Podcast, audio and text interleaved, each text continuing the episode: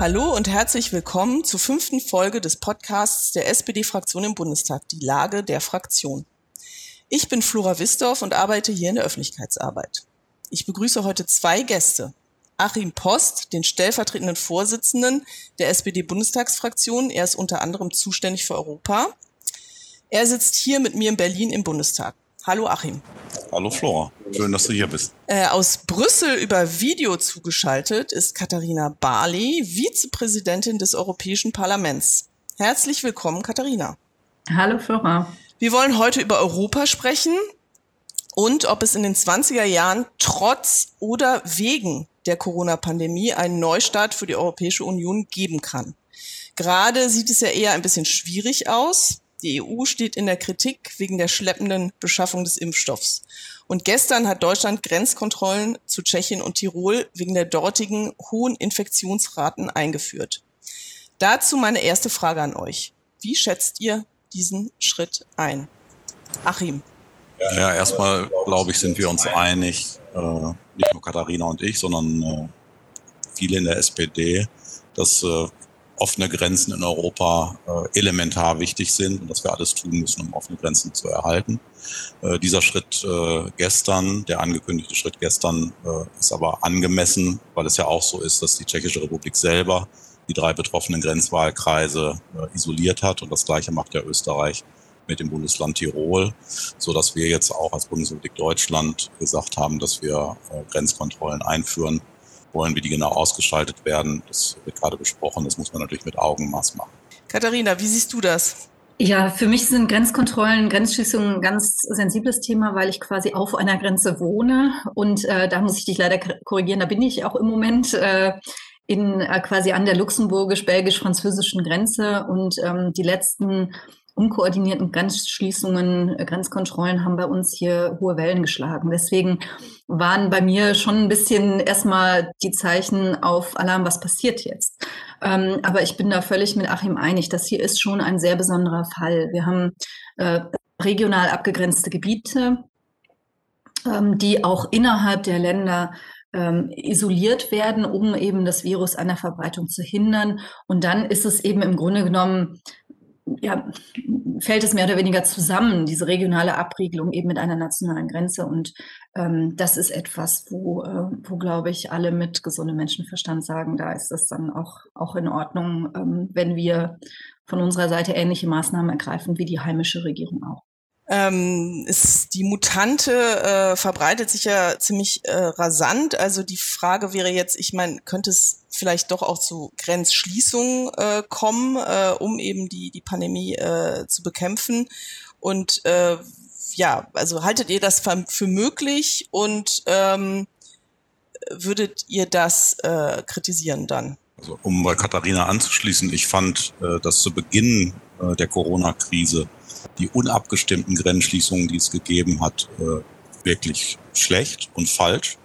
Äh, und äh, in diesem Fall, das haben wir beide gerade beschrieben, ist es ja so, dass es A eine andere Situation ist und B ja auch sehr genau mit den Nachbarländern besprochen ist. Also alles, was man tut, muss man europäisch koordinieren, weil äh, gerade die Mutante zeigt doch, wenn die irgendwo in der Europäischen Union äh, auftaucht, ist es nur eine Frage der Zeit, bis sie in den Nachbarländern ist. Man kann also gerade solche Pandemien, auch diese Corona-Krise, nur gemeinsam äh, lösen und auch nur gemeinsam in den Griff kriegen, äh, über Impfstoffbeschaffung bis hin auch zu einem Grenzregime. Und das, was wir jetzt machen, ist in Ordnung. Über alles Weitere muss man sich jetzt keine Gedanken machen.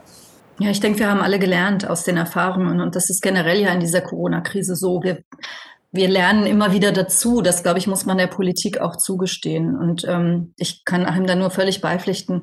Das große, eines der großen Probleme beim ersten Mal war, dass es nicht abgestimmt war. Wir hatten hier mit Luxemburg, wir haben ganz, ganz enge Verflechtungen in meiner Region. Viele Menschen, das ist anders als in anderen Regionen aus Deutschland, aus der Trierer Region arbeiten in Luxemburg. Ähm, und äh, die Luxemburger kommen zu uns zum Einkaufen. Also wir sind hier sehr stark angewiesen ähm, darauf. Und ähm, und auch atmosphärisch, äh, dass, dass dann bewaffnete Bundespolizei auf der auf den Grenzbrücken steht äh, und den Luxemburgern die, die, die Zufahrt verweigert. Das hat ganz, ganz, ganz schlimme äh, äh, Gefühle wieder aufkommen lassen. Wir waren mit Joe Asselborn, dem luxemburgischen Außenminister, quasi im im stehenden Telefonkontakt und haben wirklich auch viel Druck nach Berlin gemacht, dass man das ähm, anders handhabt. Und ähm, ich habe sehr, sehr große Hoffnung, dass das auch wirklich im, im Innenministerium angekommen ist, dass jetzt miteinander abgestimmt wird. Und generell haben wir, glaube ich, gelernt, regionale Eingrenzung ist wichtiger als nationale Eingrenzung. Gerade in den größeren Ländern, bei Luxemburg fällt das jetzt vielleicht zusammen, aber bei, äh, bei größeren Ländern ist es muss man ja schon innerhalb des Landes versuchen, die Ausbreitung zu verhindern. Und deswegen, da machen Grenzschließungen in aller Regel jetzt nicht den großen Sinn, außer es fällt so zusammen wie jetzt. Ähm, ihr habt ja gerade beide gesagt, die Corona-Pandemie stellt Europa wirklich auf die Probe. Ähm, das ist jetzt nur ein, ein weiterer Aspekt. Ähm, äh, Gerade wird auch sehr viel über das Thema äh, Impfstoffbeschaffung äh, diskutiert. Äh, da hatte man sich ja geeinigt, das äh, auf europäischer Ebene äh, zu machen. Ähm, und jetzt ist aber doch einiges schief gelaufen, äh, während die Briten schon wirklich auf gutem Wege sind, ähm, ihre Bevölkerung durchzuimpfen, ähm, sieht das bei uns ein bisschen anders aus. Ähm, wie ja, was, was sagt ihr dazu? War das vielleicht doch die falsche Entscheidung, das auf europäischer Ebene zu regeln? Also meiner Ansicht nach war das die richtige Entscheidung, es europäisch zu regeln und ich würde das auch immer wieder so machen. Denn es ist ja so, dass auf allen politischen Ebenen, die ich kenne, gerade bei dieser Corona-Krise und auch beim Impfen, äh, es so ist, dass manche Sachen klappen und manche eben nicht. Das ist in Landkreisen so, in Bundesländern, in der Bundesrepublik Deutschland und in Europa auch. Das ist eine ganz normale politische Ebene. Also von daher, es war richtig, dass wir das europäisch geregelt haben. Ich finde aber trotzdem, äh, dass gerade die Kommissionspräsidentin Ursula von der Leyen in der besonderen Pflicht ist, zu erklären, warum manche Sachen doch zu langsam gelaufen sind äh, und warum sie sich viel zu spät erklärt hat, äh, dass irgendwas nicht klappt. Und ich weiß bis heute nicht, letzter Punkt, warum die Europäische Union und in diesem Fall Ursula von der Leyen 200 Millionen Impfdosen, die offensichtlich von BioNTech angeboten wurden, nicht genommen hat. Das muss sie erklären, warum sie das nicht gemacht hat, äh, weil klar ist, es gibt zu wenig Impfstoff. Aber die Grundsatzentscheidung war auf jeden Fall richtig, das europäisch zu machen. Das würde ich immer wieder so machen. Dann, dann muss man, glaube ich, auch äh, ja, dem, der Versuchung widerstehen, Äpfel mit Birnen zu vergleichen. Also der britische Fall ist schon ein besonderer. Ähm, also zum einen muss man sagen, niemand war gezwungen, im Europäischen Verband zu bestellen. Alle Mitgliedstaaten hatten die Möglichkeit des sogenannten Opt-out, also zu sagen, nein, ich möchte das nicht, ich mache das lieber alleine. Ähm, das Vereinigte Königreich war damals ja noch mit in diesem europäischen Verbund. Und die haben das halt gesagt. Das hat also mit dem Brexit überhaupt nichts zu tun. Das hätte jedes Land machen können. Malta, Zypern, Deutschland, Schweden. Egal wer. Der zweite Punkt, der, der finde ich wichtig ist, ähm, es haben alle nationalen Gesundheitsministerien mit an Bord gesessen. Immer bei allen. Es gab zwei Lenkungsgremien, ein kleines und ein großes. Und das deutsche Bundesgesundheitsministerium war in beiden vertreten. Also ich finde es deswegen auch richtig, ähm, die kritischen Fragen an den Bundesgesundheitsminister zu richten, weil der ist äh, eindeutig neben der Kommission derjenige, der über die Informationen verfügt hat und auch mit entschieden hat. Und jetzt nochmal auf UK zu, zu sprechen zu kommen, die haben für AstraZeneca eine sogenannte Notfallzulassung erteilt. Diese haben also nicht alle Prüfschritte durchlaufen, die die EMA, die Europäische ähm, Medizinbehörde, ähm, für die, die, die, die Europäische Union durchgeführt hat. Da kann man jetzt sagen, finde ich gut, ja. Ähm, aber in meinem Umfeld gibt es jedenfalls ganz viele völlig normale Menschen, keine Impfgegner, keine Impffanatiker, die sagen, ähm, also ich finde das jetzt schon, ne, äh, ich finde das jetzt schon ganz schön schnell. Normalerweise dauert eine Impfstoffentwicklung Jahre und dann dauert die, die, die Erprobung nochmal Jahre, die Zulassung nochmal Jahre und jetzt geht das alles in verschiedenen Monaten, in kurz, in wenigen Monaten. Wenn wir jetzt auch noch in der Europäischen Union eine Notfallzulassung gemacht hätten, ich glaube, die Kritik in der Europäischen Union bei der Bevölkerung wäre größer gewesen. Die Briten mussten das machen, weil die, weil die Situation bei ihnen so verheerend war. Ähm, weil die Regierung es auch total vermasselt hat, muss man auch sagen. Wir erinnern uns alle an Boris Johnson in den Krankenhäusern ohne Maske händeschüttelnd. Also die mussten eine Notfallzulassung machen, deswegen sind die schneller dran. Diese hohe Impfrate betrifft nur die erste Impfung. Die impfen jetzt alle einmal, aber wir wissen alle, man braucht eine zweite Impfung. Also deswegen Vorsicht mit diesem Vergleich. Auch Vorsicht mit Israel, die bezahlen, haben mehr Geld bezahlt, aber die bezahlen auch mit den persönlichen Daten. Die, die persönlichen Daten der Geimpften gehen an die Impfhersteller. Glaube ich, hätte es hier auch einen Aufschrei gegeben. Ähm, also nicht Äpfel mit Birnen vergleichen. Aber was Achim sagt, ist völlig richtig. Die Kommission muss sich viele unangenehme Fragen äh, gefallen lassen, weil sie sehr intransparent handelt. Nicht mal wir im Europäischen Parlament kriegen die Informationen. Ich finde, das ist ein absoluter Skandal. Ähm, ich finde es auch dumm, weil wir sind natürlich Europäer und Europäerinnen. Wir würden gerne Europa verteidigen und wir können es nicht, weil wir die Informationen nicht bekommen. Ähm, Katharina, Frage an dich. Hat denn das Europäische Parlament äh, alles richtig gemacht, äh, seine Kontrollfunktion ausreichend ausgeübt? Also solche ähm, tagesaktuellen Sachen sind in der Regel in den Händen der Kommission, so auch hier. Wie gesagt, in diesem Fall, weil eben die Europäische Union ganz wenig Kompetenzen im Bereich Gesundheit hat, immer zusammen mit den Mitgliedstaaten. Das Parlament hat Gelder freigegeben, ähm, nicht die Gelder für den Impfstoff selbst, das kam von den Mitgliedstaaten, aber zum Beispiel ähm, Gelder, die in, die ähm, in den Aufbau von Produktionskapazitäten gegangen sind. Das waren drei Milliarden Euro. Ähm, dann haben wir diese 338 Millionen Euro bewilligt, die ähm, zum Beispiel für AstraZeneca bestimmt waren, dass die schon vorher, ähm, dass die schon vorher produzieren, äh, also Impfdosen schon bereitstellen, ähm, bevor sie zugelassen sind. Also das, das sind Gelder, die wir freigegeben haben.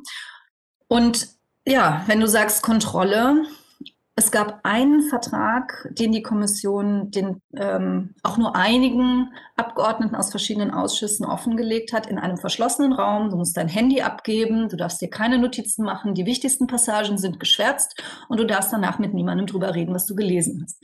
Das war ursprünglich die, die Kontrolle. Das war der CureVac-Vertrag. Dann kam viel, viel politischer Druck. Und dann haben sie AstraZeneca öffentlich gemacht. Und so geht das Schritt für Schritt. Also das ist natürlich mein, einer meiner großen Kritikpunkte, den Achim ja auch schon genannt hat. Dieses, ähm, dieses, äh, diese Geheimniskrämerei, die am Ende ja der Kommission selbst schadet. Wenn wir wüssten, wann wie viele Lieferungen verabredet sind, genau, nach, nach Dosen, nach, äh, nach Zeitpunkten, dann würde die Kommission klar, die müssten sich dann für Fehler verantworten, aber sie, es wäre eben auch nicht so viel Platz für Spekulationen, was im Moment passiert. Was, also ihr habt ja beide ähm, auch die, die Rolle von äh, Ursula von der Leyen äh, betont, von der EU-Kommission. Ähm, was muss, soll sie denn jetzt anders machen, damit das alles besser läuft? Achim. Ja gut, Katharina hat ja gerade einen ganz wichtigen Punkt genannt. Man kann in solchen Situationen äh, überhaupt nicht so vorgehen, wie die Kommission das gemacht hat und wie Ursula von der Leyen das gemacht hat. Das geht nur ganz transparent und das geht nur dann, wenn man dem Parlament, in diesem Fall dem Europäischen Parlament, alle Informationen zur Verfügung stellt, die das Parlament braucht und die das Parlament haben will. Das ist auf nationaler Ebene genauso wie auf europäischer äh, Ebene, weil nur dann ist es ja möglich, sozusagen Dinge auch zu verbessern. Wenn die, wenn die Parlamentarier gar nicht wissen, welcher Vertrag wie abgeschlossen wurde und warum äh, er nicht richtig funktioniert hat, äh, wie soll man dann Verbesserungsvorschläge machen? Deswegen stimme ich Katharina zu 100 Prozent zu. Das Parlament braucht, das ist Schritt eins, alle Informationen, die es haben will. Wir müssen ja sehen, es geht wirklich um, also um unsere allerwichtigsten Werte und, und, und, und Schutzgüter, die wir so haben. Es geht um Leben, es geht um Gesundheit, es geht um, um unsere komplette Volkswirtschaft, es geht um, um Familien, es geht um Bildung. Ja, also es ist ja wirklich ähm, viel größer kann man es ja eigentlich nicht mehr haben. Und dass das etwas ist, was uns, ich meine, sowohl dem Bundestag, ähm, da, da hat ja nun auch äh, die SPD sich, sich genötigt gesehen, an den Gesundheitsminister kritische Fragen zu stellen, als auch wir. Ähm, wir sind diejenigen, die vom Volk direkt gewählt sind, der Bundestag und das Europäische Parlament. Wir sind diejenigen, die das Volk direkt vertreten. Und gerade wenn es so elementar in Grundrechte eingreift, wie diese Krise und die Maßnahmen dazu, dann, dann müssen wir da vernünftig beteiligt sein. Das, das geht gar nicht anders. Aber auch sonst kann man natürlich der Kommission noch, noch den einen oder anderen Vorwurf machen, denke ich. Also ähm, der eine, glaube ich, der gesichert ist, ist, dass die EU zu wenig vorab in, die, ähm, in, in, in den Aufbau von Kap Produktionskapazitäten äh, gesteckt hat. Äh, da hätten wir mehr gebraucht. Aber das ist natürlich was, was wir als Parlament nicht wissen können. Ne? Das ist das, was die Kommission in den Verhandlungen mit den Pharmaherstellern herausfinden muss. Wie können wir euch unterstützen? Und sowohl Olaf Scholz hat das gesagt, als auch wir als Parlament. Wir hätten natürlich auch mehr Geld zur Verfügung gestellt, wenn mehr Geld da verlangt worden wäre. Wenn ich an dieser Stelle darf, diese volle Transparenz, äh, über die wir gerade äh, im europäischen Kontext äh, geredet haben, die erwarte ich natürlich auch national. Also wenn ein Vertreter des Gesundheitsministeriums in dem Lenkungsausschuss ist, erwarte ich von Herrn Spahn, dass er dem Deutschen Bundestag alles haarklein erzählt, was sein Vertreter und äh, sein Mann in diesem äh, Ausschuss gemacht hat oder nicht gemacht hat. Weil es ist ja nun auch bei weitem äh, auf nationaler Ebene nicht alles rund gelaufen, sonst hätten wir diesen umfassenden Fragebogen ja nicht gestellt. Habt ihr denn äh, das Gefühl, also einerseits jetzt hier auf nationaler Ebene, äh, aber auch in, in, in Brüssel mit Blick auf die Kommission, dass äh, sozusagen die, die Lektion gelernt wurde, also dass es jetzt äh, möglicherweise äh, ja besser laufen könnte? Also Ursula von der Leyen ist ja sowohl jetzt in den Gremien im Europäischen Parlament aufgetreten als auch in der Presse und hat äh, Fehler eingestanden. Ähm, ich will jetzt gar nicht, äh, ich will da jetzt gar nicht drauf eingehen, ob das alles ausreicht und ähm, ob sie da Verantwortung abschiebt und so weiter. Das, das, das wird ja weiterhin diskutiert. Ähm, ich, für mich ist entscheidend, dass da Konsequenzen raus folgen. Ähm, sie hat angekündigt, dass weitere Verträge offengelegt werden. Das äh, ist auch dringend erforderlich, finde ich. Ähm, und was für mich mindestens genauso wichtig ist, wenn wir jemals wieder in ähnliche Situationen kommen oder wenn wir im Laufe dieser, dieser Krise noch mehr solcher Verträge schließen müssen, ähm, dann erwarte ich, dass künftig die Verhandlungen und, und ähm, auch das Verhalten der Kommission insgesamt deutlich transparenter erfolgt. Denn also Krokodilstränen und zerknirschtes Auftreten hilft uns nicht weiter. Wir, wir brauchen dann wirklich auch ähm, eine Veränderung im Verhalten. Und ähm, müssen wir mal gucken. AstraZeneca, wie gesagt, da war der Druck an einem Punkt sehr, sehr hoch. Ähm, jetzt müssen wir mal schauen, wie sich die Kommission weiter verhält, äh, wenn, wenn das Tagesgeschäft weitergeht. Ja, hier gilt das äh, Gleiche. Wir wollen jetzt nach vorne gucken. Nur auf Druck der SPD ist ja der Impfgipfel zustande gekommen. Äh, auf diesem Impfgipfel wurde vereinbart, dass wir jetzt regelmäßig ganz genau gucken, wie viel Dosen Impfstoff nach Deutschland kommen, äh, wie die Auslieferung funktioniert, wie die Bundesländer das umsetzen. Also es gibt sozusagen eine Selbstverpflichtung, auch auf nationaler Ebene und regionaler Ebene zu gucken, dass die Dinge deutlich besser laufen. Und nach allem, was wir wissen, sind die Anfangsschwierigkeiten in Deutschland zwar unterschiedlich ausgeprägt, äh, aber doch äh, durchaus gegeben und das muss deutlich besser werden, es muss deutlich schneller geimpft werden. Und da muss man sich eher ein Beispiel an den Bundesländern nehmen, die das ziemlich gut machen, wie zum Beispiel das Bundesland, aus dem äh, Katharina kommt, Rheinland-Pfalz. Die machen das nämlich richtig gut. Genau, wir waren die ganze Zeit schon bei den ersten zwei zusammen mit Mecklenburg-Vorpommern. Da darf ich jetzt, Achim, jetzt musst du mal kurz weghören. Das sind dann eben auch die MinisterpräsidentInnen, die es dann besonders gut machen, offensichtlich. Ähm, und äh, ja, wir sind hier äh, sowohl bei den Erst- als auch bei den Zweitimpfungen ganz weit vorne. Und das läuft auch so vom ganzen Ablauf her, finde ich, sehr gut. Ähm, obwohl natürlich, wir sind im Wahlkampf, die Opposition versucht da immer wieder was anderes zu erzählen, aber die Zahlen sprechen da für sich. Ich war immer für Ministerpräsidentin, nicht nur in Mecklenburg und Rheinland-Pfalz, sondern auch gerade bei mir in Nordrhein-Westfalen mit Hannelore Kraft. Aber äh, Demokratie ist Demokratie, jetzt haben wir einen anderen. Glaubt ihr denn, dass das durch äh, ja diese Probleme bei der Impfbeschaffung ähm, auf europäischer Ebene, ist da so eine Art, äh, ich sag mal, Image-Schaden äh, auch entstanden oder Vertrauen, äh, hat ein Vertrauens Verlust stattgefunden äh, in der Bevölkerung mit Blick auf, auf Brüssel und, und Europa?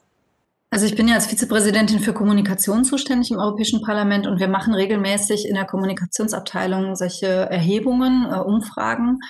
Und äh, die Zahlen sind erstaunlich gut. Also, dass, äh, dass wir noch einen Zuwachs haben in, in, bei der Frage, ähm, ist es gut, in der, Mitglied in der Europäischen Union zu sein? Ähm, also, ich ich glaube, man muss ja versuchen, widerstehen, das immer so, so tagesaktuell beurteilen zu wollen. Das ist ein ganz, ganz langer Prozess und es gibt natürlich immer wieder ein bisschen Ups und Downs, aber ähm, wenn wir am Ende zurückschauen, dann werden wir hoffentlich feststellen, dass das, wie Achim ganz am Anfang sagte, auf jeden Fall die richtige Entscheidung war, es nicht national zu tun. Man muss natürlich man muss natürlich eine grundsätzliche Frage beantworten. Will man sozusagen à la Trump mein Land first? Ähm, will man die Vorteile der Europäischen Union und wenn es dann um Solidarität mit anderen geht, sagen, ach, hm, wir sind die Großen, die Starken, die Reichen, jetzt machen wir es lieber alleine? Oder sagt man, die Europäische Union ist eben solidarisch Und zwar dann aber immer. Ähm, natürlich hätten wir als Deutschland wahrscheinlich genauso schnell das, äh, die Impfstoffe bekommen, wie wir sie jetzt bekommen haben. Vielleicht nicht schneller, vielleicht eine Woche schneller, weiß ich nicht, kann ich nicht beurteilen wegen Intransparenz. Aber Länder wie, wie Malta, wie Zypern, wie Griechenland, wie, I don't know, ja, gibt sicherlich noch ein paar andere, ähm, hätten sie wahrscheinlich deutlich später bekommen, vielleicht deutlich mehr bezahlen müssen. Ähm, und die Frage muss man sich stellen. Und ich habe den Eindruck, dass in, in, in Deutschland, wenn sich der, der jetzt die, die momentane Aufregung gelegt hat, die meisten Menschen das auch wirklich so sehen. Ähm, also die stellen nicht die europäische Idee in Frage, sondern die stellen in Frage, ob die Europäische Union, so wie sie jetzt ist und so wie sie im Moment verwaltet wird, in der Lage ist, dieses Problem zu handeln. Und da darf man Kritik üben. Das tun wir ja auch. Da ist nicht alles glatt gelaufen. Und wir haben ja gesagt, dass es auch schwierig ist für, für uns als überzeugte EuropäerInnen, äh, das alles zu verteidigen. Aber äh, Flora, du hattest es eingangs gesagt, dass das große Recovery-Paket, dass wir jetzt wirklich in der Lage sind, auch als Europa zu sagen, wir helfen unseren Volkswirtschaften insgesamt danach auch wieder auf die Füße zu kommen. Das ist, das ist ein, das ist ein Meilenstein. Das ist, wird in, zum Beispiel in den südlichen Mitgliedstaaten die, die sind wirklich tief dankbar. Ich kann es nicht anders sagen. Auch gerade Deutschland, weil Deutschland mit Frankreich das Ganze ja initiiert hat. Dass äh, auch wir, aber auch andere Länder, Niederlande zum Beispiel, ja, gut, die waren an beiden Seiten betroffen, aber dass wir auch ähm, Intensivpatienten aufgenommen haben, wenn es bei anderen eng wurde. Ähm, dass wir jetzt äh, nach Portugal ähm, Hilfe schicken, das, das ist eigentlich, eigentlich ist diese Krise ähm, und sollte sie sein, ein, ein, ein Zeichen europäischer Solidarität. Ja, das kann ich nur unterstreichen. Also ich meine, ganz am Anfang, da haben wir ja vorhin drüber geredet, war es ja so, dass als äh, Corona äh, uns alle überrascht hat, äh, auch in seiner Wucht, dass dann doch relativ viele auch nationale Maßnahmen erstmal überlegt wurden mit diesen unabgestimmten Grenzschließungen, mit Exportverboten äh, für medizinische Geräte. Wohin sowas führt, das äh, wissen wir, das ist schlecht. Und danach haben wir uns doch sozusagen zusammengerauft, auch aus dieser Krise rausgekämpft. Und gerade das, was Katharina gerade angesprochen hat, das große Wiederaufbauprogramm ist aus meiner Sicht wirklich historisch. Und man kann das ja auch immer sagen, äh, ohne die äh, SPD im Europäischen Parlament, ohne die SPD im Deutschen Bundestag und ohne Olaf Scholz als Finanzminister und Vizekanzler, der den entscheidenden Durchbruch ja mit seinem französischen Amtskollegen geschafft hat, hätten wir das nicht hingekriegt. Und das ist für ganz Europa essentiell, elementar äh, und auch für Deutschland. Ich meine, wenn unsere Nachbarn äh, leiden und unsere Nachbarn äh, Umsatzeinbrüche haben im Bruttosozialprodukt äh, im zweistelligen Bereich, dann äh, kann auch Deutschland nicht blühen gedeihen. Deswegen äh, ist das immer eine Sache, wo beide was von haben, die einzelnen Mitgliedstaaten und die Europäische Union als Ganzes. Also ich gehe deshalb sehr zuversichtlich in die nächsten Monate. Also würdet ihr sagen, äh, dass die äh, Corona-Pandemie, also trotz der aktuellen Probleme und auch der Kritik äh, an Brüssel ähm, und der großen Herausforderungen, ähm, aber im Rückblick jetzt, jetzt auch zu, sehr, zu mehr Solidarität äh, führen könnte oder schon geführt hat? Zu, zu, einer, zu einer anderen, äh, zum anderen Zusammenhalt oder ist das eher noch eine, eine Hoffnung? Also ich würde sagen, wie eben erwähnt, das ist ein, ein Auf und Ab, weil es eben natürlich für jeden Menschen echt an die Existenz geht. Äh, und, und deswegen sind wir im Moment in einer sehr besonderen Lage. Ich glaube, man wird schauen müssen, wie das aussieht, wenn wir die Krise bewältigt haben. Und wenn wir dann zurückschauen und sagen, hätten wir das anders alleine besser gemacht? Ähm, äh, wie hat es die Europäische Union im Vergleich zu anderen dann wirklich gemacht? Wie gesagt, bei den Briten zum Beispiel muss man mal sehen, wann haben die, die ihre Leute tatsächlich durchgeimpft und nicht mit zwei Impfungen, ob das am Ende wirklich so viel schneller ist. Ähm, wir sehen das jetzt mit den Mutationen, das kann man jetzt wirklich abschließend noch nicht sagen.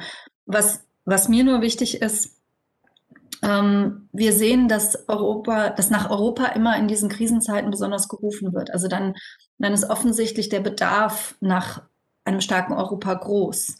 Ganz am Anfang, als die, was Achim beschrieben hat, als die Masken erstmal alle einbehalten wurden und so, dann haben die, die Leute gesagt, guck mal, Europa funktioniert ja nicht. Aber der Punkt ist ja, Europa funktioniert dann nicht, wenn in den Mitgliedstaaten gesagt wird, ich will eigentlich kein Europa, sondern ich will für mich bleiben. Also immer dann, wenn alle wirklich sagen, lasst es uns europäisch machen und lasst es uns, lasst uns wirklich alles in einen Topf werfen, unsere Kräfte, unsere Stärken, unsere, unsere Mittel und lasst es uns gemeinsam tun, dann wird es eigentlich besser. Und immer nach diesen Krisen hat man dann gesehen, wir brauchen eigentlich mehr Europa, wenn ich mal an die Finanzkrise erinnern darf. Ähm, da, da haben wir auch gesehen, hier, hier bricht, brechen jetzt einzelne Länder zusammen. Das tut, da geht Europa bei kaputt. Und dann haben wir ganz viele europäische Regelungen getroffen. Wir sehen es jetzt. Gesundheitskrise. Auf einmal geht das jetzt mit europäischer Beschaffung. Nicht nur von Impfstoff, sondern von Masken, von Beatmungsgeräten, von Testkits und so weiter. Es geht, dass wir europäisch erfassen, wo sind eigentlich Intensivbetten frei und das dann untereinander verteilen. Also wir lernen immer aus Krisen, dass wir eigentlich mehr Europa brauchen, aber es natürlich auch gut organisiert brauchen. Und das müssen wir jetzt wieder tun. Und ähm, ich würde mir halt wünschen, dass wir das nicht immer nur nach Krisen tun, sondern mal so eine Art Kassensturz machen. Wo erwarten die Menschen, dass Europa das handelt? Und da dann auch mehr Kompetenzen hinverlagern. Ich weiß jetzt nicht, ob Achim mir da zustimmt, aber ich hätte den Anspruch zum Beispiel beim Thema Steuern. Es versteht kein Mensch, dass wir uns innerhalb der Europäischen Union unterbieten, gegenseitig mit Steuersätzen. Sowas müsste auch ohne Krise mal auf die europäische Agenda. Wenn ich darf, Steuern ist ja ein super Beispiel. Also ich glaube, äh, dass klar ist, dass man wegkommen muss, äh, gerade im Steuerbereich von der Einstimmigkeit, damit nicht der Langsamste den ganzen europäischen Zug aufhalten kann, sondern wir müssen zu ganz normalen Mehrheitsentscheidungen äh, kommen. Nur dann ist es möglich, nicht nur in Europa und in den Nationalstaaten, sondern global große Steuerfragen anzugehen. Weil äh, Giganten wie Amazon, Google oder Facebook, die kann ich nicht äh, durch eine Länderverordnung äh, stoppen, sondern das muss ich äh, weltweit und global organisieren. Und da sind wir ja gerade bei, unter der Führung von Olaf Scholz. Wir wollen bis Mitte diesen Jahres auf der globalen Ebene, auf der OECD-Ebene, ja einen ersten Vorschlag haben für eine globale Mindestbesteuerung für große Konzerne wie Amazon. Und das geht nur gemeinsam. Und das geht auch nur dann, wenn Europa zusammenhält. Wenn ich nur den Einsatz noch ergänzen darf, wir haben eben Einstimmigkeitserfordernis, weil es bisher keine europäische Zuständigkeit ist. Das ist immer so, wie auch bei der Außenpolitik, wenn Europa keine eigene Zuständigkeit ist, logisch, hat, logischerweise müssen dann alle Mitgliedstaaten sagen, okay, wir, wir heben das sozusagen von der nationalen auf die europäische Ebene. Deswegen ist es wirklich kein Problem, was Europa lösen kann, sondern das ist nur ein Problem, was die Mitgliedstaaten lösen können, indem sie es dann nach Europa ziehen, sozusagen, nur als Ergänzung. Ja, ihr habt das ja gerade nochmal ganz äh, schön erklärt. Äh, Katharina, du hast das auch gesagt. Es geht ja eigentlich immer zwischen, äh, ja, äh, es geht hin und her zwischen dem, was die Nationalstaaten wollen ähm, und was auf europäischer Ebene äh, entschieden werden kann. Ähm, wie deine Perspektive, wie hat die sich eigentlich verändert, seitdem du im Europaparlament bist? Vorher warst du hier äh, Abgeordnete im, äh, im Bundestag und jetzt bist du seit zwei Jahren in, in Brüssel im Europaparlament.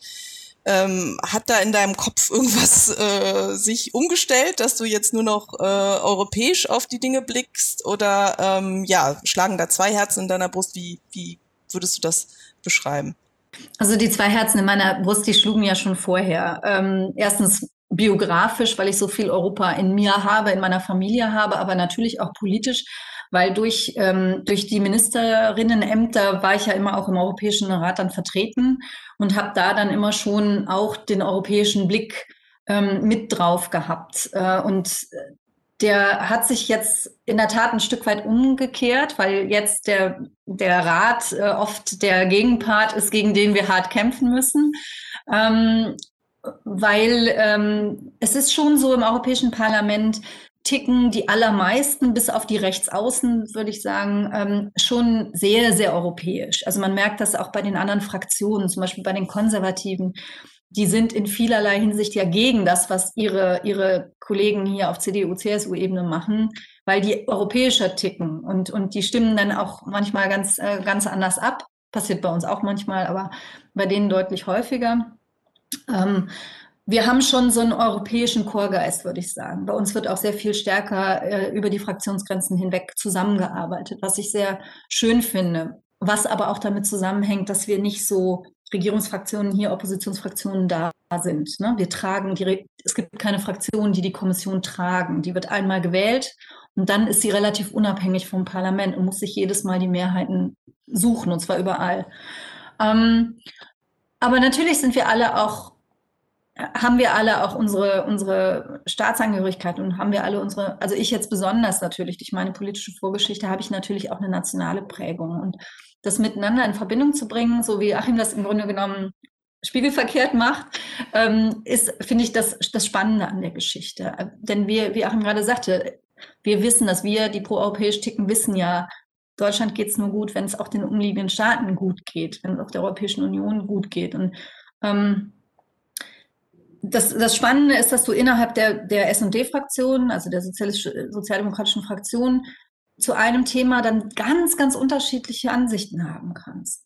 Ähm, weil, die, weil, die, weil, die, weil die Lage einfach ganz unterschiedlich ist. Nehmen wir mal das Beispiel Rechtsstaatlichkeit. Jetzt im letzten Jahr können wir Ungarn, Polen, können wir die finanziell mehr sanktionieren, wenn die gegen Rechtsstaatlichkeit verstoßen. Das wollen wir natürlich alle. Aber die, die Südländer brauchten dieses Geld so dringend. Ja, die haben schon gesagt, Mensch, ja, aber äh, am Ende des Tages müssen wir zusehen, dass dieses, die, dass dieses Aufbaupaket steht. Ja, daran darf es nicht scheitern. Und ich war so stolz auf meine Fraktion und so stolz auch auf meine Kollegen aus Portugal, Spanien, Italien, Griechenland, dass die, dass sie trotz allem hart geblieben sind. Und, aber du merkst, wie, wie, wie, wie die Lage ganz anders ist. Bei Energiepolitik, die Franzosen mit Kernenergie, da sind auch die Sozialisten anders als wir, ja solche, solche ähm, beim Thema Geflüchtete, da haben natürlich die, die Griechen und, und die Italiener ganz andere, ähm, ganz anderen Bezug zu als, als sage ich mal, die, die, die, äh, die Belgier oder so. Ja?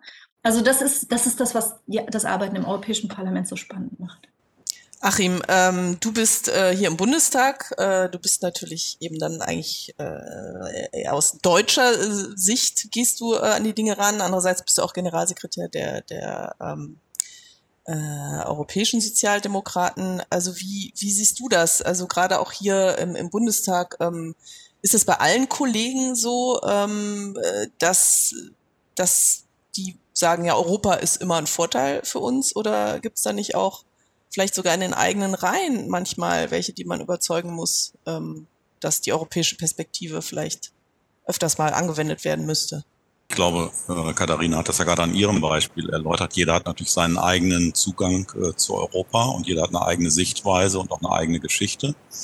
Das ist hier auch so in der SPD-Fraktion. Und für die SPD-Fraktion kann ich nur sagen, dass ich äh, da nur proeuropäische äh, Kolleginnen und Kollegen äh, habe. Es ist natürlich ein Unterschied, ob ich im Innenausschuss äh, bin oder im äh, Europaausschuss äh, oder im Haushaltsausschuss. Da muss ich sozusagen ja sozusagen jobbedingt auch mit einem anderen Blickwinkel drauf gucken. Das passiert aber national auch. Also von daher bin ich eigentlich, was die SPD angeht, das habe ich ja gerade schon mal gesagt, ziemlich stolz auf das, was wir hingekriegt haben, auch was wir in der deutschen Ratspräsidentschaft äh, hingekriegt haben. Aber natürlich ist es bei jedem Einzelnen so, dass er nochmal eine ganz persönliche Geschichte hat. Das ist ja bei mir auch so. Ich komme aus einer Flüchtlingsstadt, Espelkamp, die 1945 aus Baracken bestand und durch die Hilfe von Engländern und Schweden und die evangelische Kirche von Westfalen und das Land Nordrhein-Westfalen ist daraus eine blühende Industriestadt geworden, die zu den reicheren in Nordrhein-Westfalen gehört durch eine permanente, andauernde Flüchtlingsgeschichte angefangen mit den Flüchtlingen aus den deutschen, ehemaligen deutschen Ostgebieten äh, über Südeuropäer äh, und äh, viele andere, auch jetzt Asylbewerber aus Syrien und Afghanistan. Und das hat nie aufgehört und hat dadurch zu einer ganz besonderen, ich würde mal sagen, zu einem ganz besonderen Spirit in der Stadt geführt. Mit dem entsprechenden Erfolg, aber auch mit den entsprechenden Schwierigkeiten, die es natürlich auch gibt. Ähm, ihr habt jetzt beide auch die die Erfolge erwähnt äh, aus dem letzten Jahr. Äh, es wurde ein Haushalt beschlossen, es wurde ein Corona-Aufbaufonds äh, beschlossen. Ähm, äh, es werden gemeinsame Anleihen aufgenommen. Also alles ähm, ähm, eigentlich ja schöne Dinge. Die, ich wollte euch jetzt nochmal fragen, ähm, ist das für euch die Basis auch möglicherweise für einen Neustart äh, in der EU? Ich habe es ja vorhin schon mal gesagt. Ich, ich wäre vorsichtig mit so einem Begriff. Also wenn wir uns die Geschichte der Europäischen Union anschauen und wie sie sich entwickelt hat, da habe ich jetzt natürlich insbesondere die Rolle des Europäischen Parlaments vor Augen, aber nicht nur. Auch die Frage, was, was wird alles auf europäischer Ebene geregelt? Welche Herausforderungen können wir nur noch europäisch überhaupt äh, bewältigen? Dann, dann sind wir in so einer permanenten äh, Wandlung auch und in einer permanenten Entwicklung. Ich, ich würde da gar nicht von Neustart reden wollen. Ich, ich finde auch nicht, ähm, dass wir in dem Sinne einen Neustart brauchen, sondern wir brauchen eine ständige kritische Betrachtung, was muss besser werden. Und es muss viel besser werden. Die Europäische Union ist weit davon entfernt, perfekt zu sein. Aber wie gesagt, wenn man schaut, wo kommen wir eigentlich her? Ja, was, was war am Anfang die Idee und was haben wir jetzt daraus gemacht? Dann ist es doch sensationell. Es ist doch sensationell. Ich kann das, äh, am Anfang war das die Europäische Gemeinschaft für Kohle und Stahl, ein ganz begrenzter äh, ein ganz begrenztes Gebiet, ein, ganz wenige Länder, die nur beteiligt waren, ganz wenig demokratische Elemente. Ähm, und, und wo sind wir jetzt? Ja, wir sind wirklich ein gemeinsamer Raum, nicht nur des Wirtschaftens, sondern des, des, des gemeinsamen Lebens, des sich Austauschens, des gegenseitigen Respekts. Des, also ich finde, ich bin nach wie vor, wie man vielleicht hört, absolut begeisterte Europäerin. Und Jetzt läuft da mal eine, eine, eine Sache nicht perfekt, wie die Impfstoffbeschaffung. Ist jetzt im Moment natürlich eine mittlere Katastrophe, weil es so existenziell ist. Aber wenn wir das überwinden und wir haben, ich meine, wenn man das vergleicht mit vielen anderen Ecken in der Welt, es werden ja immer die gleichen Länder genannt, die besser sind. Die USA, weil sie alles für sich behalten, keine einzige Impfdose verlässt die USA. Das kann nicht unser Modell sein. Zu Großbritannien habe ich schon was gesagt, zu Israel auch. Es gibt natürlich noch andere Länder, die besser sind, aber es gibt so unglaublich viele, die auch weniger gut sind. Ähm, also wenn ich, wenn ich jetzt denke, lass uns mal zwei, drei Jahre weiter sein, dann, äh, dann ich glaube nicht, dass wir einen, einen Neustart brauchen. Was wir haben werden, hoffentlich, ist eine große Konferenz, die nennt sich Konferenz zur Zukunft Europas, wo die Bevölkerung gehört werden soll, was wollt ihr, was sich ändert in Europa da setze ich sehr viel Hoffnung rein, genau wie meine Kolleginnen und Kollegen aus dem Parlament. Und wir wollen, dass das wirklich eine echte große Bürgerbeteiligung wird. Da kämpfen wir noch mit der Kommission und dem Rat. Die wollen das sehr viel kleiner halten. Die wollen das äh, dann nur online und der Bericht wird dann nachher nur im Rat vorgestellt und so weiter. Meine Meinung, da kann man es auch lassen. Was wir wollen, ist wirklich, wirklich mal hören, was sagen die Leute. Und zwar nicht nur die gut gebildeten in der Stadt, sondern die Leute quer durch Europa in allen Ecken mit viel Beteiligung. Ähm, und dann lass uns, mal, lass uns mal schauen, was wir besser machen können. Das würde ich dann vielleicht einen Neustart nennen. Kann ich direkt anknüpfen. Also so klar äh, wir beide und auch ich äh, die Impfbeschaffung äh, kritisieren, so klar würde ich auch sagen, das größte äh, Erfolgsmodell in Europa ist die Europäische Union. Und das ist nicht nur das größte Erfolgsmodell für Frieden, sondern auch das größte Erfolgsmodell für den Wohlstand bei allen Schwächen, bei allen Schwierigkeiten, bei allen Dingen, die wir noch nicht hingekriegt haben, ohne die Europäische Union, sähe es auch in Deutschland schlechter aus, weil wir würden alleine diese Dinge, so groß wir auch sind und so stark wir auch sind, nicht hinkriegen. Äh, und ich würde auch nicht von einem Neustart sprechen, sondern das ist de facto ein permanenter Staffellauf. Wir haben gerade über die deutsche Ratspräsidentschaft geredet und was wir da hingekriegt haben. Jetzt äh, hat Portugal die Präsidentschaft, die haben sich neue äh, Schwerpunkte gesetzt, die auf dem aufsetzen, was wir in Deutschland gemacht haben. Es gibt einen Sozialgipfel oder wird einen Sozialgipfel geben am 7. Mai in Porto, wo gerade die Portugiesen nochmal sagen, Mensch, wir haben da viele gute Sachen auf den Weg gebracht, aber das müssen wir weiter vorantreiben. Europäisches Kurzarbeitergeld, Mindestlöhne, Grundsicherung, da gibt es viele Aufgaben, die wir auf diesem Gipfel im Mai dann weiter vorantreiben. Deutschland hat einen besonderen Schwerpunkt nochmal in seiner Ratspräsidentschaft gelegt auf das Verhältnis zu China. Äh, die Portugiesen werden das machen mit Indien. Also die Europäische Union ist eben als großer globaler Akteur äh, auch dringend darauf angewiesen, sein Verhältnis zu den USA, zu Russland, zu China, zu Indien jedes Mal neu zu justieren und am besten gemeinsam zu handeln. Äh, und ich kann das nur unterstreichen. Ich bin zuversichtlich, dass auch die Portugiesen unter Führung von Antonio Costa in ihrer Präsidentschaft was hinkriegen, trotz Corona.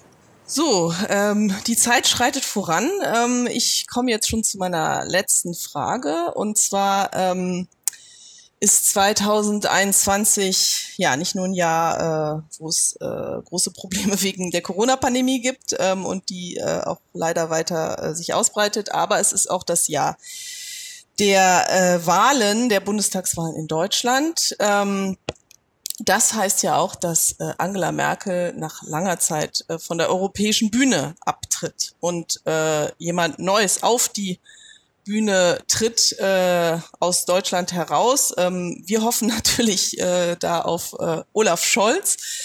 Ähm, was verbindet ihr damit, also jetzt, äh, wenn ihr beide das sozusagen als, als Schlussstatement machen könntet, also relativ äh, kurz, ähm, äh, was hinterlässt Angela Merkel und was äh, würdet ihr euch erhoffen, wenn es denn Olaf Scholz würde, ähm, wie sich Europa verändern könnte, sollte? Also Angela Merkel spielt schon eine große, äh, wichtige Rolle in, in der Europäischen Union. Das muss man schon ganz klar sagen. Mit Deutschland generell verbinden sich immer Hoffnungen und auch Befürchtungen. Ähm, und äh, ja, Achim hat das ja schon, schon erwähnt, welche Rolle Olaf Scholz schon gespielt hat in diesem ganz entscheidenden Jahr 2020, ähm, wo, wo es wirklich auf Messers Schneide stand, was passiert jetzt mit Europa, was passiert mit den europäischen Volkswirtschaften. Und ähm, das wissen die, zumindest die politischen Menschen in Europa auch, welche Rolle Olaf Scholz da eingenommen hat.